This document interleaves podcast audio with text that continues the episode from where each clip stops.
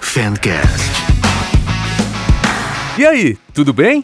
É uma honra ter você aqui no Fancast, o podcast para quem entende de agricultura. O papo da vez é o algodão brasileiro e as inovações que levam ao aumento da produção, que aliás prevê crescimento de 16,5% na safra 21-22, chegando a 2,71 milhões de toneladas. Eu falei que nós vamos ter um papo, mas na verdade são dois. Júlio Busato, presidente da Abrapa, e Silmara Ferrarese, gestora do movimento Sou de Algodão. Eles são os convidados de hoje. Mas antes de finalizar a abertura deste episódio, eu chamo a atenção para a dimensão da área plantada para a próxima safra: 1,55 milhão de hectares. Falando assim, a gente nem se dá conta do espaço do algodão na lavoura brasileira. Mas ao dizer que isso corresponde a 10 vezes o tamanho da cidade de São Paulo, simplesmente a maior cidade do Brasil, aí sim cai a ficha e dá uma ideia sobre a extensão das plantações e de como o Brasil tem espaço para a agricultura. Então, agora sim, bora falar sobre o campo.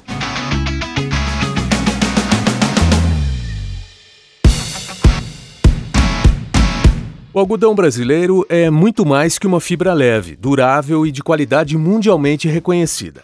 Pelos nossos campos, a pluma cresce em produtividade, volume de exportação, tecnologia e agora conta com uma certificação socioambiental que representa um novo salto para a cotonicultura do país. O Sou ABR, o primeiro programa de inovação em rastreabilidade no consumo de roupas da indústria têxtil nacional. E para contar detalhes dessa novidade, aqui no Fendcast, nós convidamos o presidente da Abrapa, Associação Brasileira dos Produtores de Algodão, o Júlio Busato.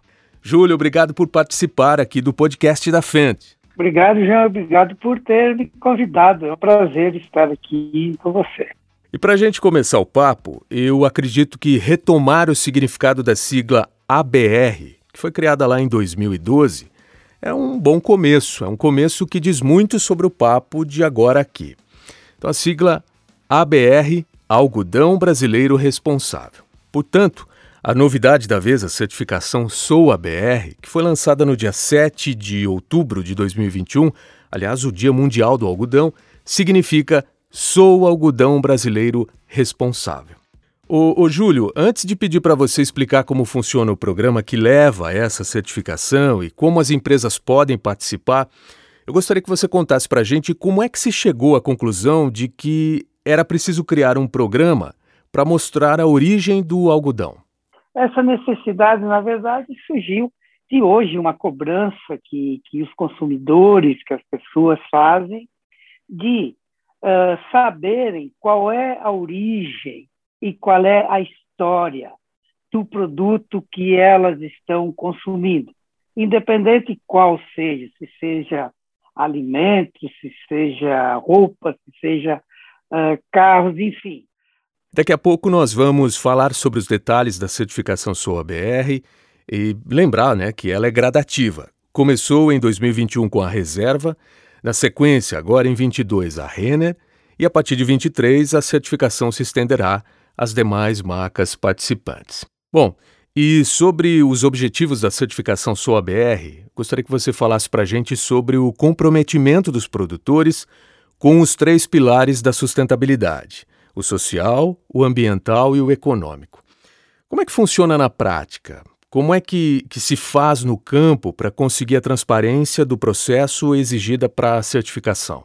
o, o agricultor que planta o algodão, a cultura tem que ser rentável para ele, mas tem que ser rentável para quem participa da cadeia produtiva, ou seja, agrônomos, técnicos, mecânicos, operadores de máquinas, cozinheiros, cozinheiros, enfim, todos que participam dessa cadeia.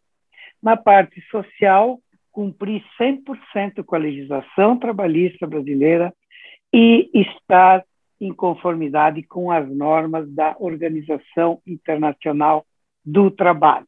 E a parte ambiental, que é cumprir 100% com o Código Florestal Brasileiro. Né? E olha, João, nós nos orgulhamos muito. Hoje nós temos um, um projeto lá na Ásia de divulgação do algodão brasileiro, que é o Cotton Brasil, e nós fizemos lá fora que o algodão brasileiro responsável é o programa de sustentabilidade mais completo a nível mundial. E por que isso? Porque é, o produtor tem que cumprir com 178 itens, 178 itens uh, nesses três pilares e que só o Brasil tem um código florestal. Então, por isso, ele se torna o programa uh, de sustentabilidade mais completo a nível mundial. E olha, 81%, 81% do algodão brasileiro tem o selo algodão brasileiro responsável, que é auditado por empresa independente, né? não é nós dando selo para nós mesmos. Para quem fez o tecido ou a malha. Na prática, você tem uma etiqueta que acompanha a roupa e, e aí nela vai um QR Code. Mas na prática você pegou seu celular, está lá de frente da, da camiseta, da roupa, vai passar o QR Code, e aí vem toda a historinha, vai contar, olha, esse algodão foi produzido na fazenda do produtor tal, aí vai aparecer a foto da família dos produtores e que é certificada através do, do blockchain, né? quer dizer, uh, isso dá uma garantia que não há fraude no processo, ele é o último da cadeia que vai fazer parte quando ele vestir aquela roupa. Então, aquela a história daquela roupa que começou na sementinha do algodão termina com ele, consumidor, vestindo aquela roupa e dizendo: Olha, essa roupa aqui tem toda essa história, agora ela está aqui comigo e eu faço parte dessa história. O blockchain que o Júlio falou é o sistema que garante a confiança das informações ali oferecidas. Né? É uma tecnologia que funciona como uma espécie de banco de dados que vai registrando as informações em blocos criptográficos atrelados uns aos outros de forma a impedir alterações é, literalmente como uma rede, né, uma corrente de blocos.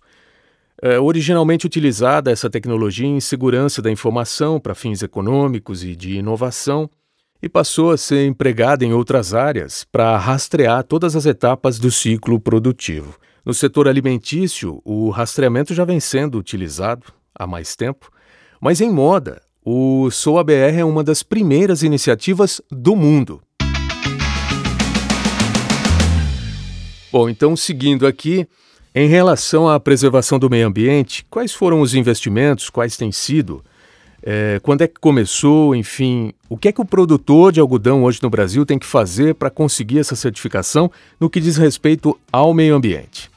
Foi um trabalho árduo que começou há 10 anos. Os agricultores, cotonicultores investiram muito nessa questão, porque, assim, ah, cumprir o Código Florestal. Mas o que é cumprir, cumprir o Código Florestal?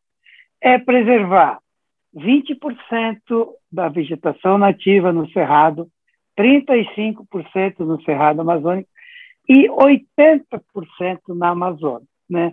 Para tu ter uma ideia, a Embrapa Territorial fez um, um, levantamento somente no oeste da Bahia, que produz 20 e poucos por cento do algodão brasileiro, e, e chegou à conclusão que os produtores preservaram nas suas propriedades 35% de vegetação nativa, preservando APPs, que é áreas de preservação permanente, protegendo os rios e as reservas legais. Gastaram 11 bilhões de reais do bolso deles para fazer isso. E se plantasse milho nessa área, uh, gerariam uma receita de 6,3 bilhões de reais por ano. Então, esse foi o custo da preservação, mas foi um custo que nos foi atribuído e que nós fizemos. Então, hoje, para o produtor ter o selo ABR, ele tem que ter essa preservação na sua propriedade. E como eu falei, 81% já tem e os outros 19, né, já estou correndo atrás aí, porque 178 itens realmente não é simples, muito menos fácil, né? Então, parabéns aos cotonicultores, aos agricultores brasileiros por conseguirem, eu diria assim, esse feito, né, João? E além do sua BR, agora partindo para o campo, o que é que você destaca de avanço no plantio de algodão? Nós, brasileiros, com a tecnologia que nós criamos ao longo do tempo, em associação com a Embrapa, é, com as universidades públicas, privadas, fornecedores de insumos, enfim, é, formamos uma tecnologia que hoje nos dá a maior produtividade de algodão não irrigado do mundo, né? E a segunda melhor qualidade de algodão do mundo. E nós estamos trabalhando para ser os primeiros nisso também, né? A Austrália tem 100% do algodão irrigado, então ela consegue trabalhar melhor essa questão de qualidade, porque lá não chove, né? Então, mas nós estamos nos aproximando já da qualidade do algodão dele. Produtividade, qualidade e escala. Né? Ter uma ideia, uh, eu acho que é o que está nos dando sustentação também, porque nos tempos difíceis, quando você os preços caem e a gente não tem subsídio governamental, como tem os Estados Unidos, como tem a Índia, que é o maior produtor, como tem a China, que é o segundo maior produtor, né? Agora nós temos nossa produtividade, nossa competência, nossa escala, que é o que tem nos mantido ao longo do tempo e, com certeza, é o que vai nos tornar, em curto período de tempo, os maiores exportadores mundial de algodão e os maiores produtores mundial de algodão. Isso não tem volta. Ô Júlio, e, e, como é que se deu a inversão de posições do Brasil no cenário mundial? Assim, nos anos 90, o Brasil era um grande importador de algodão. E agora ele passou para a posição de segundo maior exportador. Como é que isso foi possível? Olha, já eu resumiria em duas palavras. Né? Primeiro, união. Né? Primeiro, os cotonicultores do Brasil se uniram através das suas associações estaduais, que são dez associações, e aí todas coordenadas pelos programas da Abrapa. Né? E, e nessa união foi gerada essa tecnologia e que realmente o Brasil, que em 97 exportava um milhão de toneladas de algodão, sendo o segundo maior importador mundial de algodão, o ano passado, nós exportamos 2,4 milhões de toneladas e nos tornamos o segundo maior exportador. Então, eu acho que essa união entre os produtores nas suas associações estaduais, coordenadas pelo, pelos programas da, da Brapa, a criação de uma tecnologia que nos levou a essas produtividades que nós temos e a sustentabilidade que nós estamos demonstrando eu acho que foi, uh, assim, uh, a receita do, do sucesso. Ainda sobre exportações, tem o superávit da balança comercial do algodão brasileiro na temporada 2021, em 3,7 bilhões de dólares. E com isso, o Brasil novamente alcança aí um recorde histórico. Os 3 bilhões e meio de dólares previstos no início da temporada de exportações foram, portanto, superados em praticamente 8%. E para você que nos acompanha e faz parte de algum elo da produção de algodão e se interessou pela certificação, é possível encontrar outras informações no site oficial SouABR, souabr.info, www.souabr.info. Júlio Busato, presidente da Brapa, muito obrigado pelo papo aqui no Fentcast. Obrigado, João. Um abraço. E o algodão brasileiro ainda é o assunto por aqui. Uma certificação como sua BR, da conversa que tivemos agora há pouco com o presidente da Abrapa, só é possível quando se tem um movimento organizado. Ele deixou bem claro isso. Movimento capaz de reunir os elos da produção e manufatura do algodão, e aí principalmente quando existe disposição para propor moda responsável e consumo consciente. Então agora vamos saber mais sobre o movimento Sou de Algodão. Silmara Ferrarese é a gestora desse movimento e é ela a convidada desta segunda parte do Fendcast. Oi Silmara, muito obrigado pela participação aqui no Fendcast. Oi, João. É, agradeço o convite. É sempre um prazer poder falar do movimento Sou de Algodão para os ouvintes da frente. Nós ficamos muito honrados. Nós que agradecemos. Começando aqui com um ranqueamento, o Brasil é o quarto maior produtor de algodão e está em segundo lugar em volume de exportação. A pergunta é: quando o assunto é algodão sustentável ou algodão responsável? Aí sim o título é nosso, Silmara? O algodão brasileiro já tem um processo de certificação desde 2012. O programa se chama Algodão Brasileiro Responsável. No Brasil, quando a gente fala em certificação socioambiental, a gente não costuma usar algodão sustentável, mas a gente usa a expressão algodão responsável, até por conta do nome do programa e de toda a estratégia montada.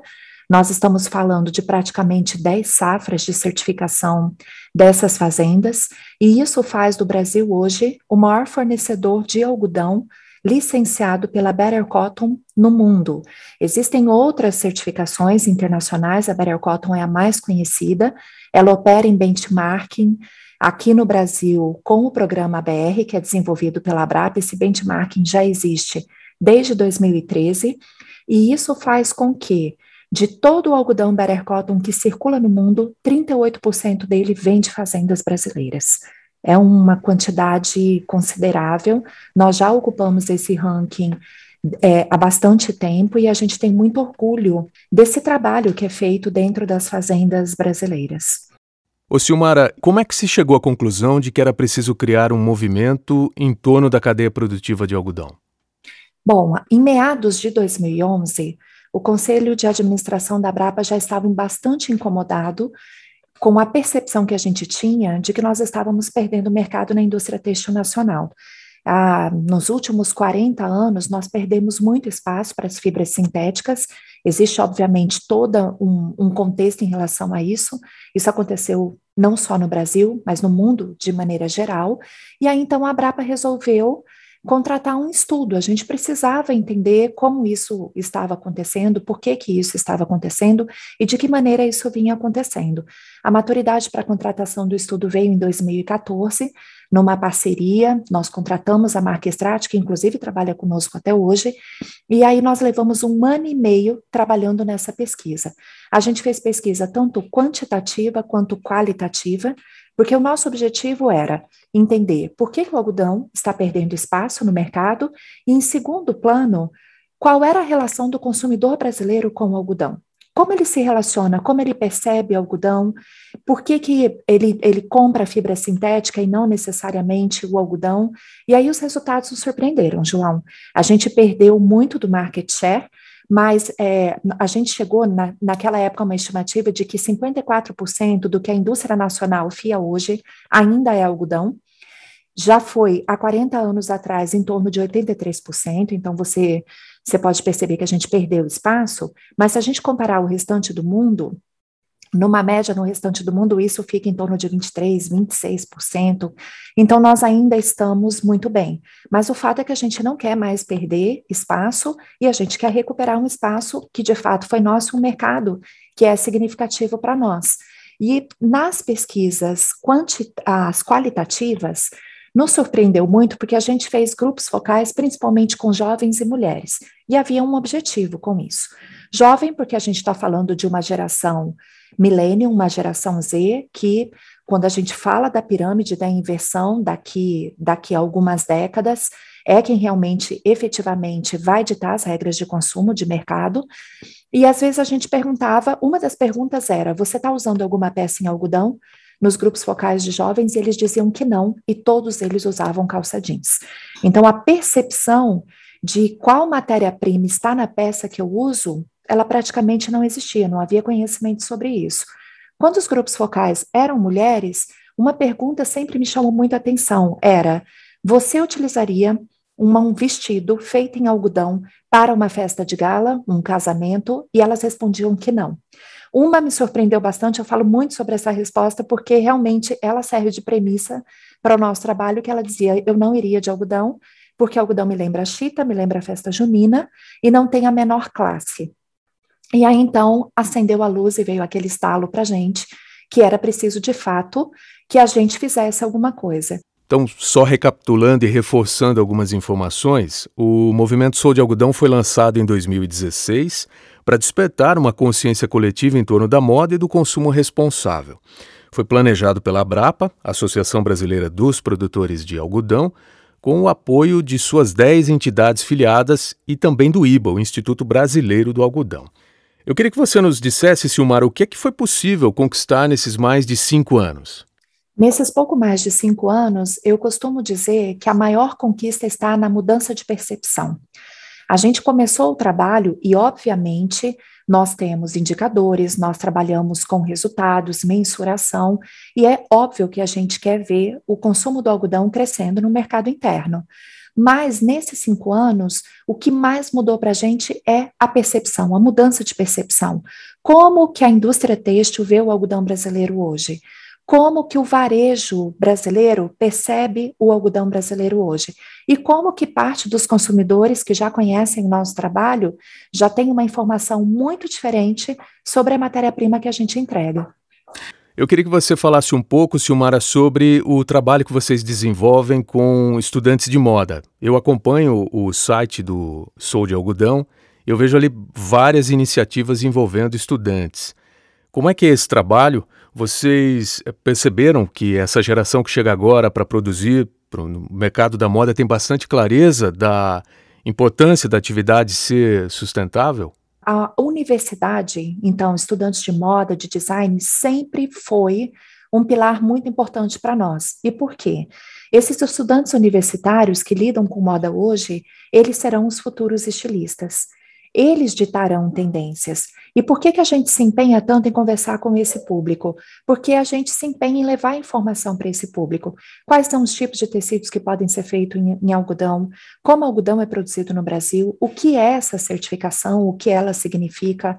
Em 2018 e 2019, nós chegamos a levar estilistas, é, influencers, formadores de opinião, estudantes, professores universitários para visitar uma fazenda de algodão, a gente chama esse trabalho de cotton trip, para que eles realmente conheçam como o algodão é cultivado, como é o ciclo, como funciona a certificação, como funciona a colheita e como funciona o primeiro processo de transformação, porque em sua grande maioria, a primeira transformação do algodão acontece ainda dentro da fazenda com as unidades de beneficiamento. Então, é, é, um trabalho longo e existe todo um cuidado de qualidade muito grande e que esse público desconhece.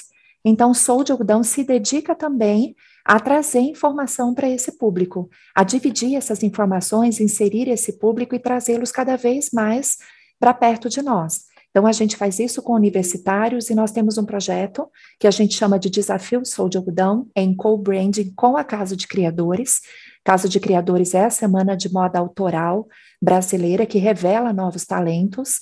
Nós fizemos a primeira edição entre 2018 e 2019. Matheus Cardoso era estudante da Santa Marcelina, foi o vencedor do nosso desafio. Hoje o Matheus tem a coleção dele na Shop Together, já vestiu inúmeras pessoas aí, faz capa de revista. Não só o Matheus, nós premiamos três estudantes. Rodrigo Evangelista foi o segundo colocado, hoje já tem a própria marca também, Dário Mitman. Então é um, é um projeto muito recompensador. Você traz, você apresenta novos talentos, você cria possibilidades para que esses novos talentos cresçam. É, é, é, é, um, é um dos nossos trabalhos do, do, que a gente se orgulha muito, porque é muito bacana você trazer, dar oportunidade para quem está começando.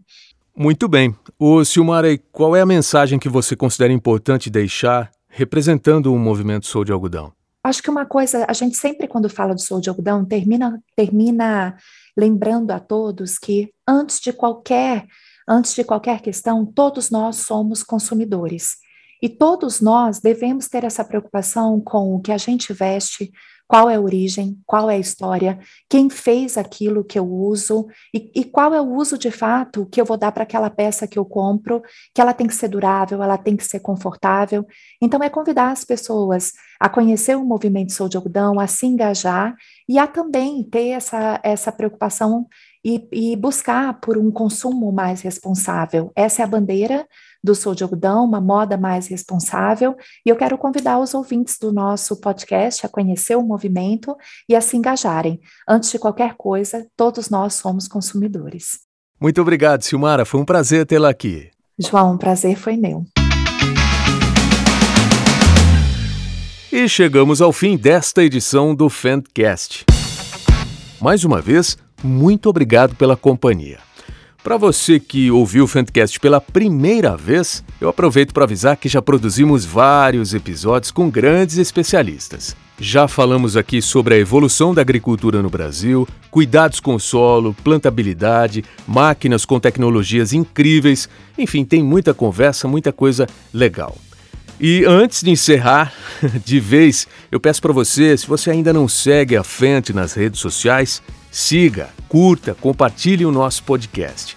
Você não paga nada para assinar aí no seu player de áudio e aí você não perde nenhuma edição. É sempre muito bom contar com a sua companhia. Até o próximo Fentcast. Valeu!